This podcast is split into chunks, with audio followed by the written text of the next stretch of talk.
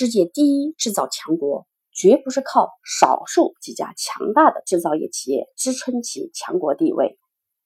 美国的制造业像是种在地上的土豆，是一整串的强大的制造业企业群。每个土豆节点都是具备相当规模和核心技术实力的企业。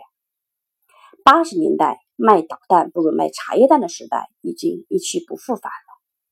科学家已经是社会最重要的生产力要素和中坚力量，成为最受国家和社会重视的专家群体。他们研究和创造的价值已经超过以往任何一个时代，并将决定中国社会的未来。一个不愿意主动创新的企业家。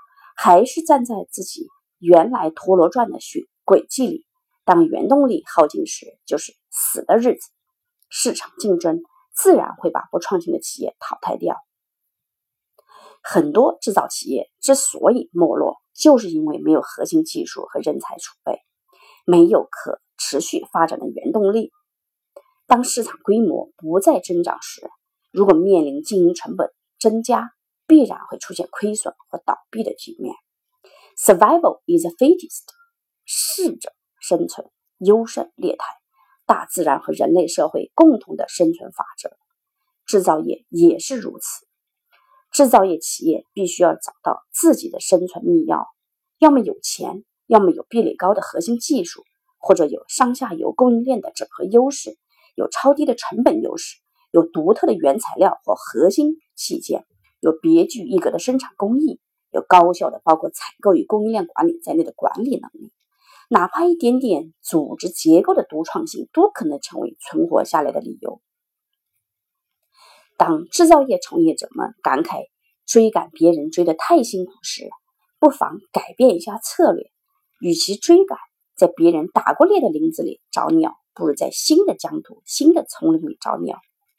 与其等死，还不如拼死颠覆，颠覆旧理论、旧实践，挑战前人的经验，进行跨学科、跨领域的密切和深入合作，形成全新的基因重组，创造出完全不一样、颠覆性的东西。不管是基础理论研究，还是新技术的应用，我们正处于最好的时代。虽然错过了工业革命，但必须抓住智能革命和互联网革命。在一个崇尚颠覆的时代里，我们没必要再耗上几百年，慢慢的完成工业化进程。在开放的世界中，我们完全可以使用与竞争对手同样的技术，跟全世界的竞争对手扯平，站在同一起跑线上赛跑，拼智慧，拼勤奋，拼创造力。中国拥有全世界最大的市场，这就是先天的竞争优势。多一点科学精神，多一点创新精神。做一个制造业里的颠覆者，我敢保证，你绝对不会像本文开头那个制造业里的怨妇老板。一不小心，你还可能彻底翻牌，成为这个新时代里的制造业大赢家。